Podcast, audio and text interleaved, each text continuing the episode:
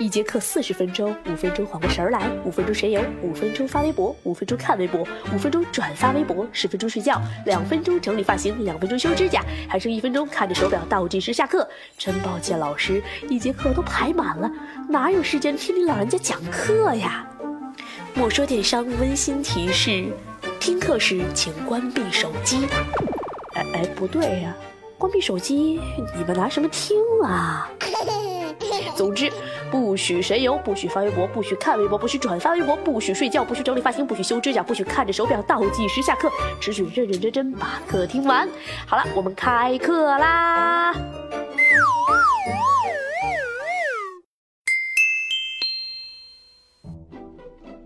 大家好，我是莫爷哈。那今天呢，很开心呢，又跟大家在电波中相遇了。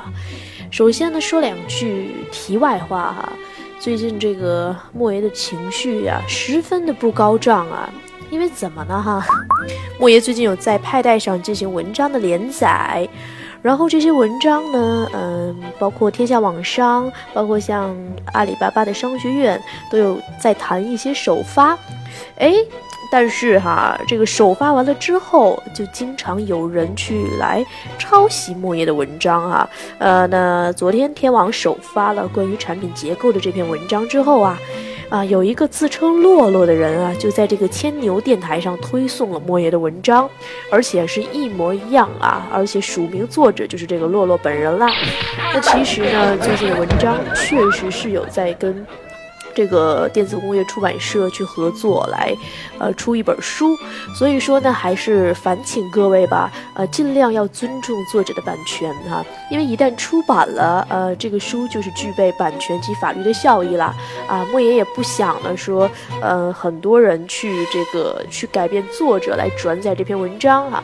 如果有一些媒体希望转载相应的文章哈，请联系莫言哈，我的微信是。字母 i m o y e 零零八啊，就是爱莫耶零零八。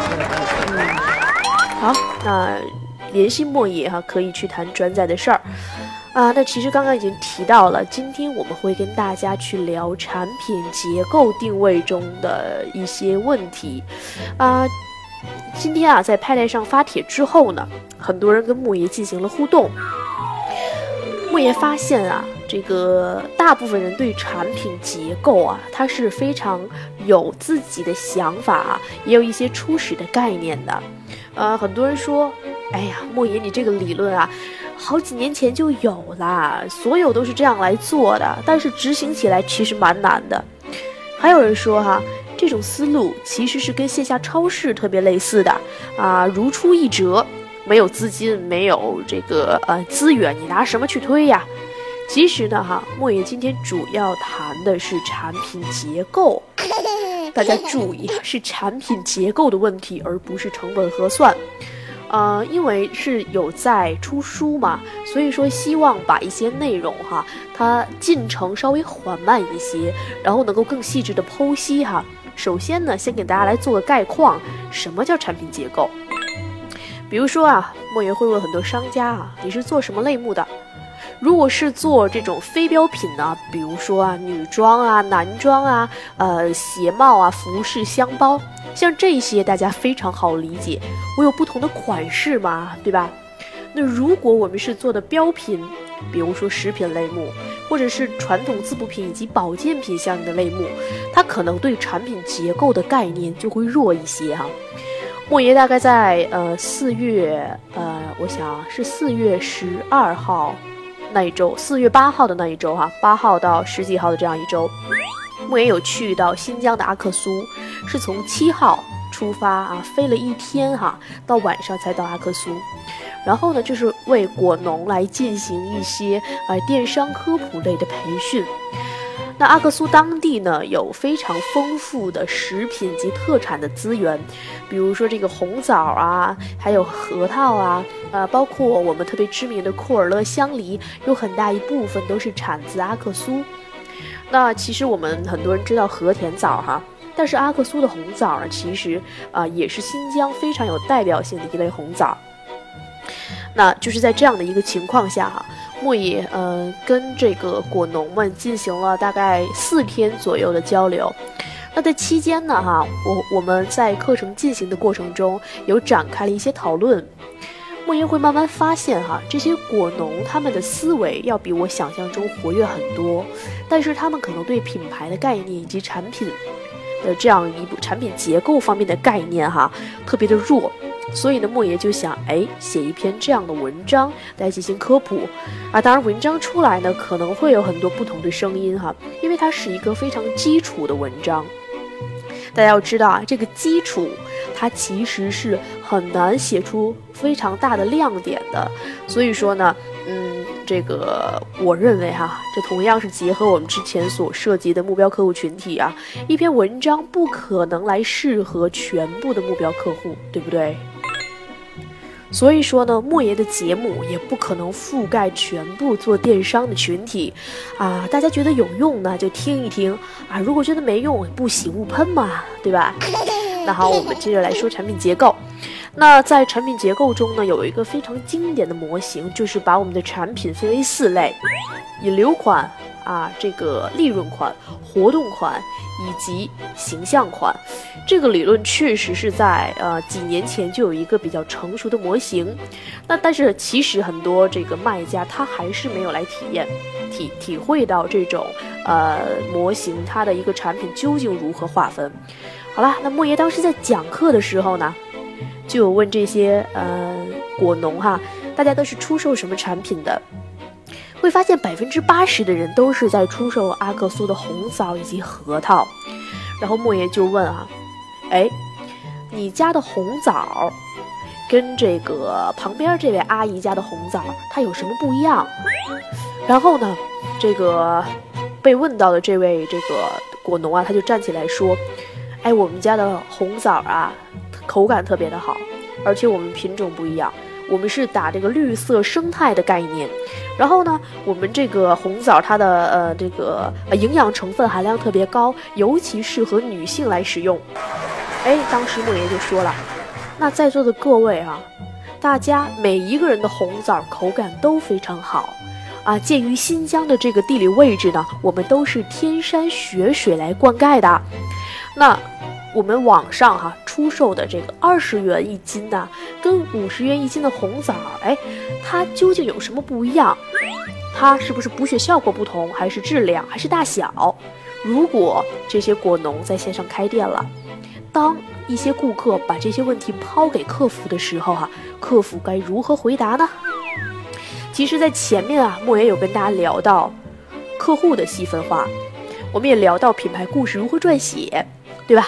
然后呢，这里啊，我们就要说到啊，这个关于产品结构的问题了哈。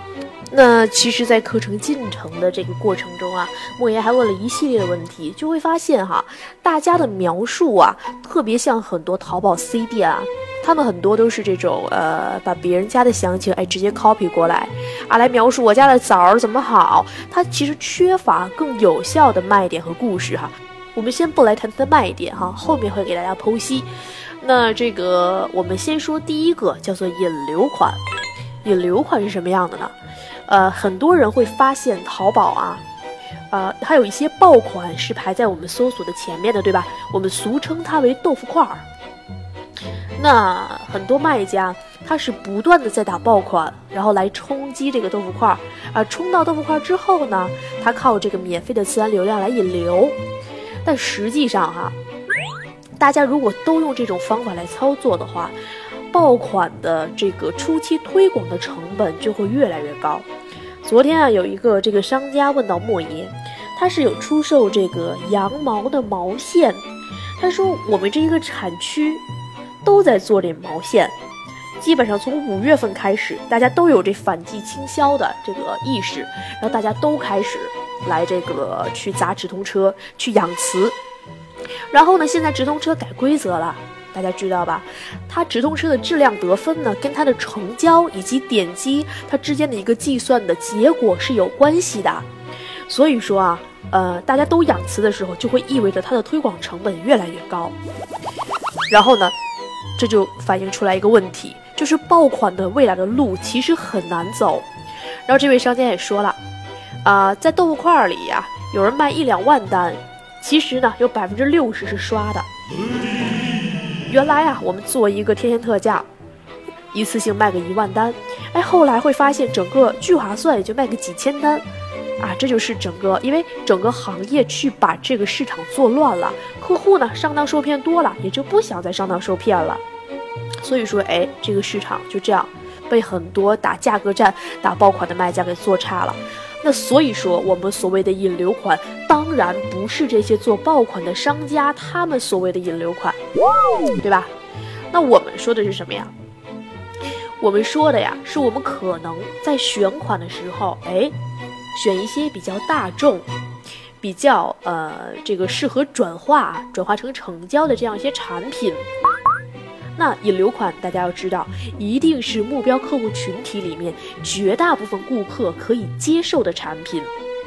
那大众一定跟个性，它是一个哎非黑即白的这样一个问题。那我们选的一定要是大众产品。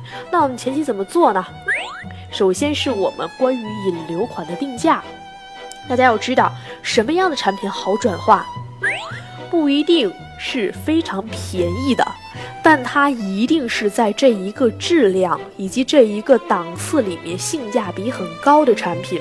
那如果我们的产品有跟其他呃这样品牌上有同款的话，那我们一定要把握价格优势。也就是说啊，我们要选择在同类商家中我们有价格优势的单品。那大家记住，我们不是做爆款的商家，所以我们一定呢。不要倚仗着这个引流款来为我们创收，而是把它流量真真正正的带进来，通过它后期的免费流量转化带进来。而且目前呢，淘宝已经支持非常完善的这种个性化搜索的功能了，所以说我们不一定非要搜连衣裙，哎，我们卡到豆腐块儿。更多的时候呢，可能有一些这个买家他搜一些长尾的关键词，通过个性化的搜索能够把我们排在前面，这就可以啦。所以说呀，我们前期应该对这些产品进行数据的测试。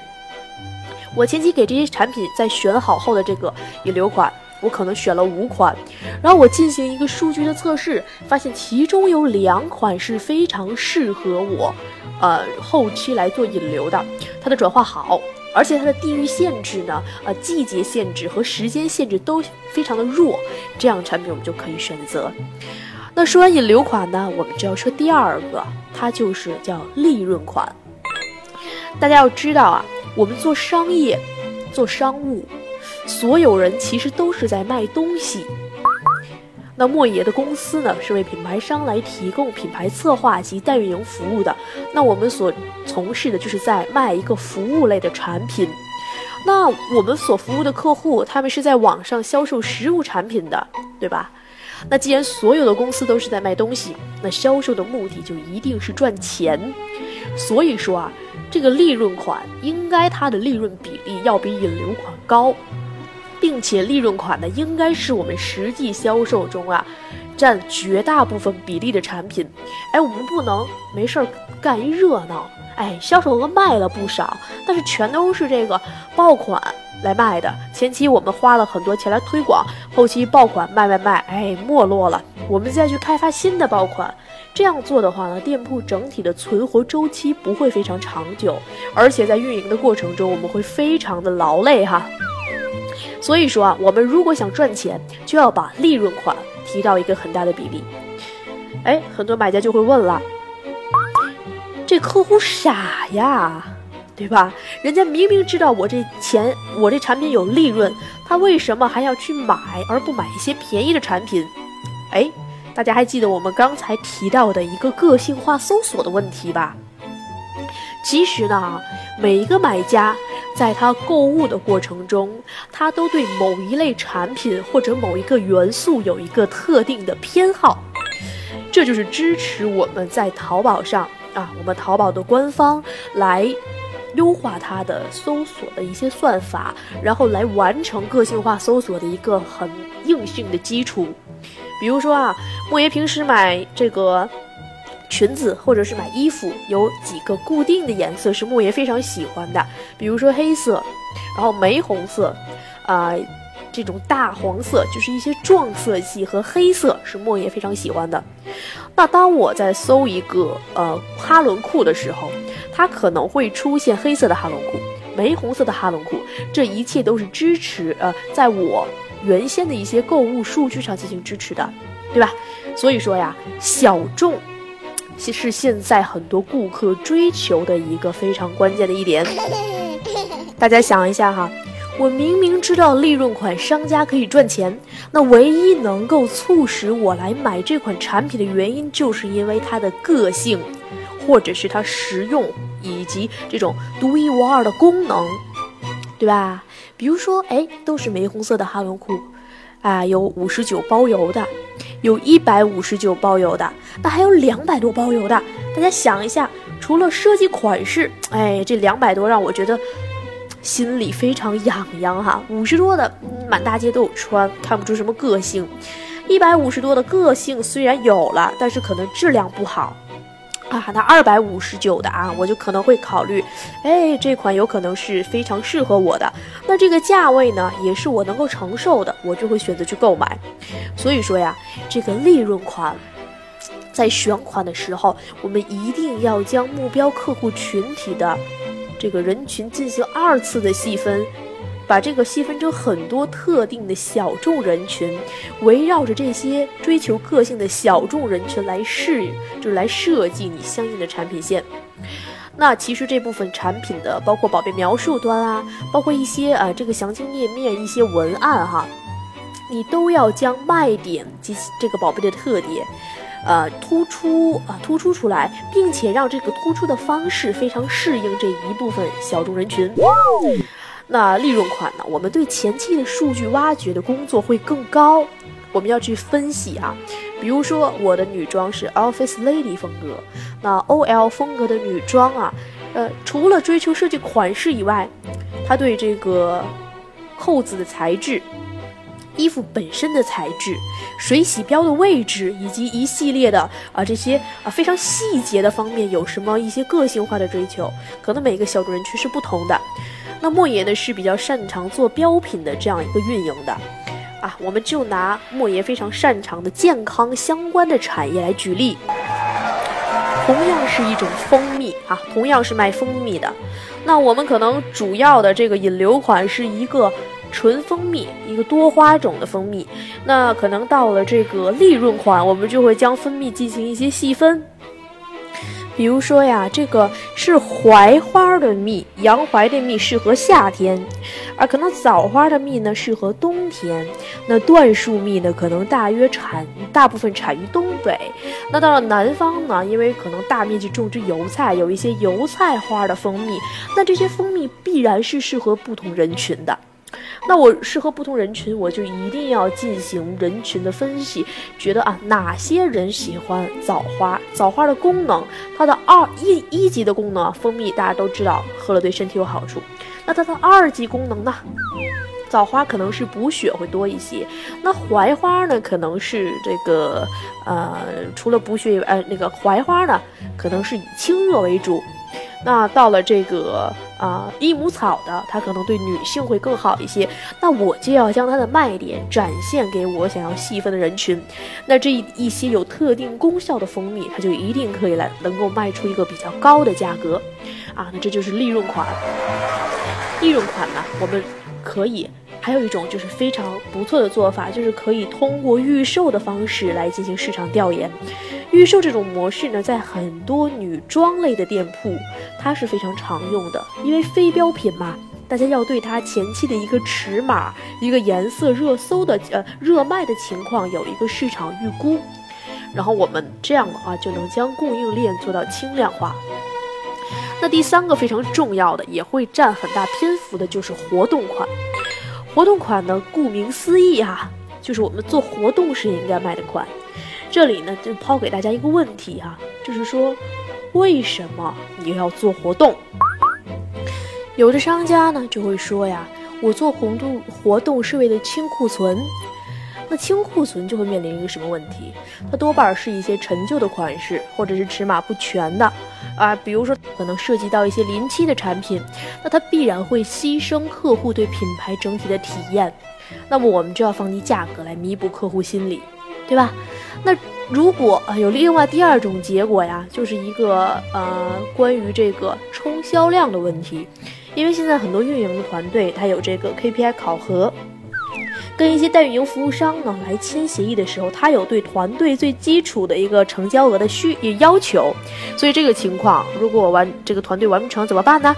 我们就要通过或活动来冲量。那其实啊，这两个方面都不是我们活动款主要要考量的范围。为什么呀？因为这两个原因都没有错，它都是无可厚非的。但我们为什么要做活动？它并不是为了让买家去以便宜的价格来买，而是通过便宜的价格来吸引买家来体验我们的品牌。所以说，活动款呢，有的时候要比引流款更为的重要。大家想一下啊，那些年我们做过的聚划算啊，有多少买家成为我们品牌的死忠？哎，基本上没有太多。为什么呀？很多商家他做聚划算，为了销量，他选的是一些百搭的款式。哎，做完之后呢，价格上去了，老顾客其实不会去花一个很高的价格来我们买我们的产品。前段时间啊，莫爷在跟一个团队的运营聊天他说：“哎。”我们东西好，我相信顾客一定会回来。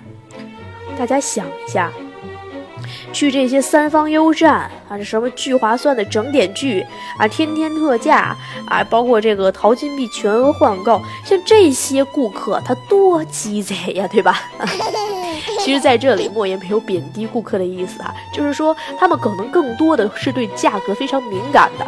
啊，当然莫爷也经常去三方优站去购买哈，但是聚划算确实是很久没有来登录了，也没有在聚划算买过东西，大概一年多了吧，都没有来聚划算上买过东西。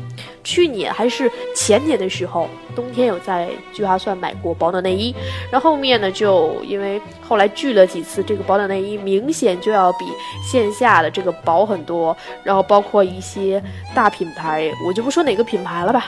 它的一些打底袜哈，穿了几次呢，也就是呃，要不就是陆续破掉了，要么就是这个呃质地非常薄，反正整体的这个产品线的大品牌做聚划算的时候，莫爷还是不太喜欢的，因为聚划算现在成本也越来越高了嘛。所以说呀，我们活动大家不要指望活动款来赚钱，我们有利润款是用来赚钱的啦，那活动款我们就一定要。通过活动让买家来体验我们的产品，对吧？那活动款的选择呢，其实跟引流款差不多，就是说呀，它也要选择一些百搭类的产品。但这些产品我们不能说平时哎我卖五十九，我活动款搞一个五十八包邮啊，它对客户是没有冲击力的。我也不能说这个原价我写个一百一十九，而打个对折，然后五十九，也是没有吸引力的。为什么呀？现在买家都很聪明啊，他用淘宝这种购物方式，他非常熟悉，所以说他们会去查看你的历史成交价格，对吧？我们蒙谁也蒙不了买家了。现在，所以说呀，活动款我们一定要在前期的基础销量上是一个非常高的价格。那高怎么来吸引顾客呢？可能就是一些老顾客，我在前期可能通过满赠的活动，或者是我额外送他一个什么礼品，让他来体验我们的新款。那有这个基础销量了之后呢，我们再去报名活动，对吧？那切记，商家一定不要进入非活动不走量的窘境，所以我们就要卡住活动价格。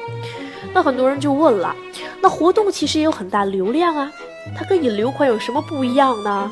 哎，不一样的原因就在于啊，现在淘宝官方的很多活动，它的一个销售情况已经不列入淘宝的主搜了。那除此以外呢，一些三方优站，它的一些成交也不计入淘宝的主搜。所以说呀，如果是因为优站的一些问题，前段时间不就出现了优站活动之后宝贝被降权掉了吗？淘宝的一些误判。这种情况下，其实对我们引流款是非常有影响的。如果我们拿做过活动的产品来引流，对吧？而且还有一点，引流款我们刚说了哈，它是一个在同品类里非常有价格优势的产品，也就是说它的利润点其实是一个比较中等的情况。但是活动款呢，你不指望活动赚钱嘛，你就要把活动款的利润点降到很低。那记住啊，买家即便是贪图便宜来购买我们的产品。他也希望能够得到超性价比的客户体验。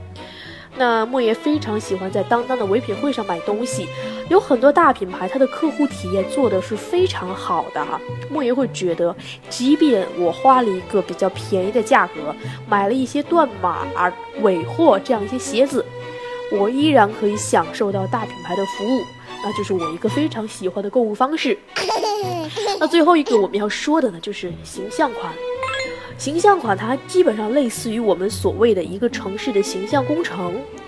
大家看一下哈，我们走走在这个马路上，可能会对一些建筑物感叹：“哎呀，花了纳税人这么多钱，哎，就摆在这儿一个没有任何使用价值的产品。”那其实正是这些没有使用价值的产品，提升了我们整个城市的一个形象。那其实莫爷经常出差哈，在出差的过程中。我经常会感叹，这一个城市居然没有让你驻足去拍照或者驻足去观察风景的点。可能一些像莫言这次去阿克苏啊，自然风光非常的美，在马路上天气晴朗的时候，你可以看到天山，哎呀，真的很美。但是城市的建筑呢？哎，有半座城，其实还是处于这个土道，哎，但是就会让人感觉这个城市整体的经济发展啊，各方面还是会弱一些。哎，这个就是我们形象款要起到的作用，它会让人觉得永远这么高不可攀。但是会驻足与期待，哎，当他能够接受这样一个价位的时候，他就会去买形象款。那形象款其实我们不要指望它是一个呃热销款式，但是呢哈，它一定会体现出我们品牌这样一个高调性。高品质、高客单价的整体形象。那我们说到选款、形象款，它一定是非常小众，甚至说是极其小众的产品。我们就要把它做高价，就要把它做高调性。那这些极小众的高消费群体，他所关注的品牌卖点以及产品的卖点，就是我们所要挖掘的东西哈。那一个品牌呢，大概可以在每一个细分类目都可以有一到两个这样的一个形象款，它呢，甚至是三到五个哈，它可以适用我们目标客户群体里一到两个，甚至是三到五个这样一个非常细分的人群。那形象款呢，它其实只占销售中极其小的一部分。如果是非标品，我们就保留它的安全库存；如果是标品呢，安全库存会相对来说更小。那我们刚说了哈，它的目的就是为了提升我们品牌的整体形象。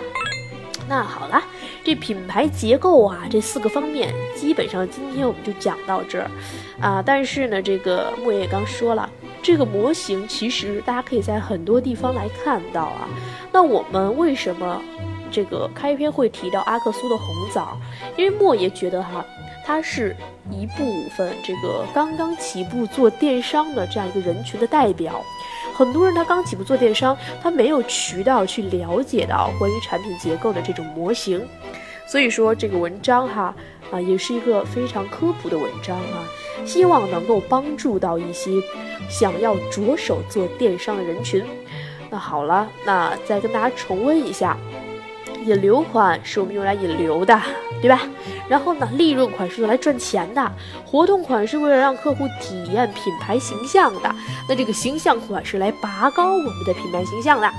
好了，那今天三十分钟的莫说电商就到这里，那我们下一期会跟大家聊什么呢？有可能哈。是会聊到这个啊，莫言之前发的这个文章，呃，叫这个新媒体，也有可能哈，我们会继续聊跟定位相关的内容。总之哈，你们还是期待一小下吧。那就这样，小伙伴们，我们下期再见。